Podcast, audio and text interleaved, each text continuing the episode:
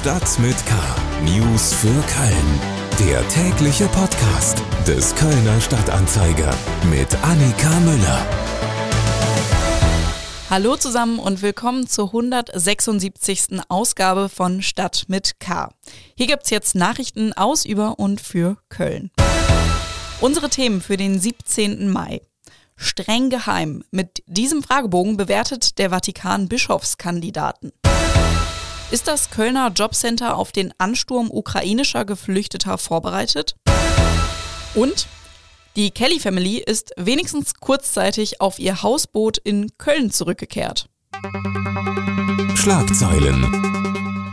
Erstmals seit zehn Jahren erhöht der FC die Preise für Karten der ersten Liga. Vor allem sind die Preise für Dauerkarten betroffen. Je nach Kategorie steigt der Preis um 15 bis 20 Prozent. Bei Tageskarten sind es nur 5 Prozent. Damit will der Club die Lücke zwischen Dauer- und Tageskarten schließen, denn die Dauerkarten waren im Verhältnis um einiges günstiger als die Tageskarten. An der Anzahl der Dauerkarten ändert sich trotz gestiegener Preise nichts.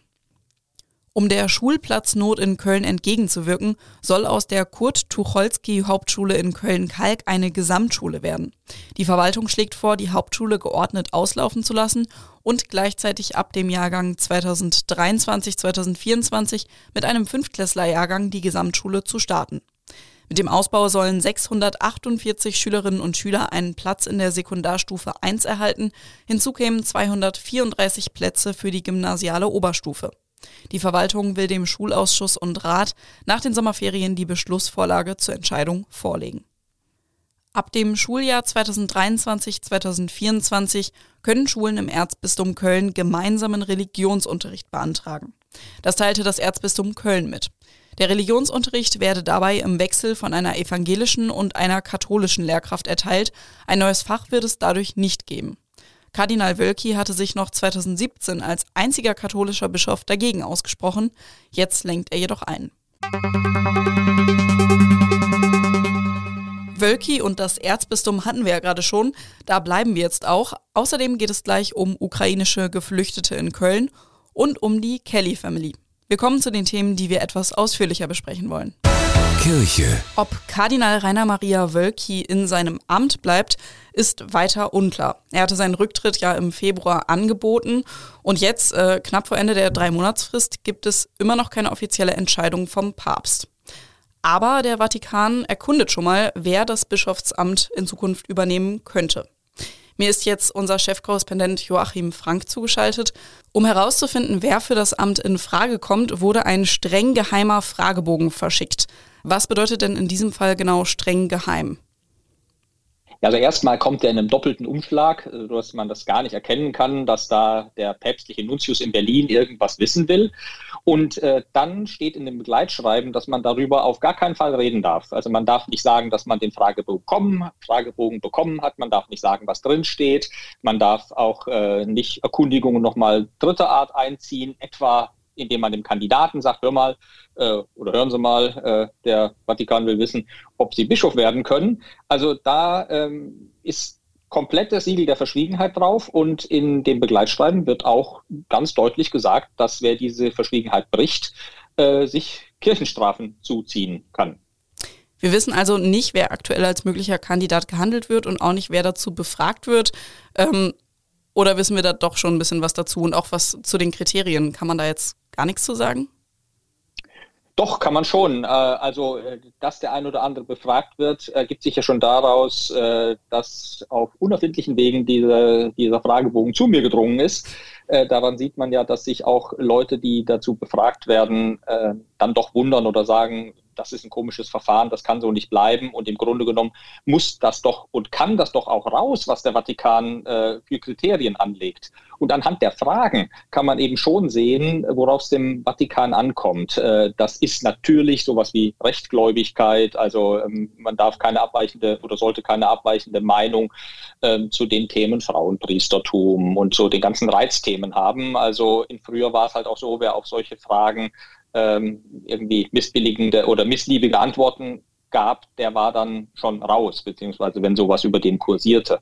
Und dann ganz, ganz, ganz viele Fragen drehen sich äh, um so ein Persönlichkeitsprofil, wo ich sagen würde, äh, das äh, ist der Superbischof, äh, so ein, ein, ein Mensch der Extraklasse. Äh, das kann eigentlich gar keiner erreichen, bis hin, dass dann gefragt wird, ob der Kandidat ein Abbild Christi sei. Tja, äh, wer ist wohl ein Abbild Christi? Ja, schwierig zu bewerten, würde ich sagen. Ähm, aber grundsätzlich klingt das doch eigentlich alles ganz gut. Also wenn Sie jetzt jemanden finden würden, der eben diesem Superbischofsbild entspricht, wäre das doch klasse. Ich finde es erstmal gut, äh, dass man überhaupt mal versucht, eben so ein Profil zu erstellen und auch mal äh, sich schlau macht. Ähm, allerdings ähm, eben aufgrund dieses Fragebogens muss man sich dann schon erst recht fragen, wie so der ein oder andere Bischof äh, denn mit diesen Kriterien überhaupt ins Amt kommen konnte. Und es fällt auch auf, dass eine Frage komplett fehlt, nämlich die, ob denn wohl die Gläubigen, das Volk Gottes, ähm, sich den Betreffenden auch als Bischof vorstellen könnten oder wünschen würden. Also das scheint überhaupt nicht zu interessieren. Auf jeden Fall spannend. Danke dir, Joachim Frank. Wir werden auf jeden Fall weiterschauen, ähm, wie es da jetzt weitergeht, auch im Falle Wölki. Da müsste ja eigentlich bald eine Antwort kommen. Wir bleiben dran. Alles dazu finden Sie natürlich auf ksta.de. Köln. Ab Juni sollen Geflüchtete aus der Ukraine eine Grundsicherungsleistung von den jeweils zuständigen Jobcentern bekommen, statt wie bisher eben vom Sozialamt. Das hatten Bund und Länder im April vereinbart. Das entsprechende Gesetz wird vermutlich am 23. Mai beschlossen.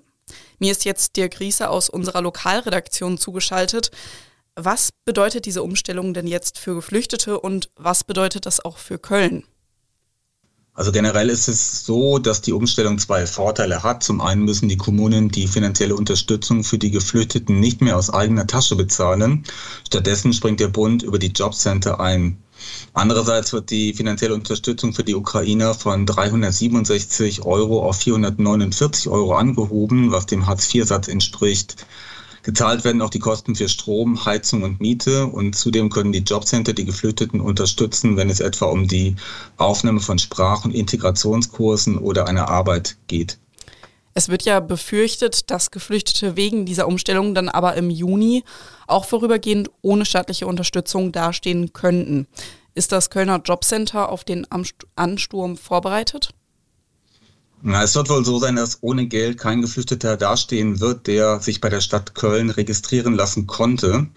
Denn die jetzige Unterstützung aus dem Asylbewerberleistungsgesetz wird weiter bezahlt, bis der Flüchtling das Geld vom Jobcenter bekommt. Auch die Differenz, also diese Differenz zwischen den 367 und 449 Euro wird weiter gezahlt, bis der Flüchtling das Geld vom Jobcenter erhält.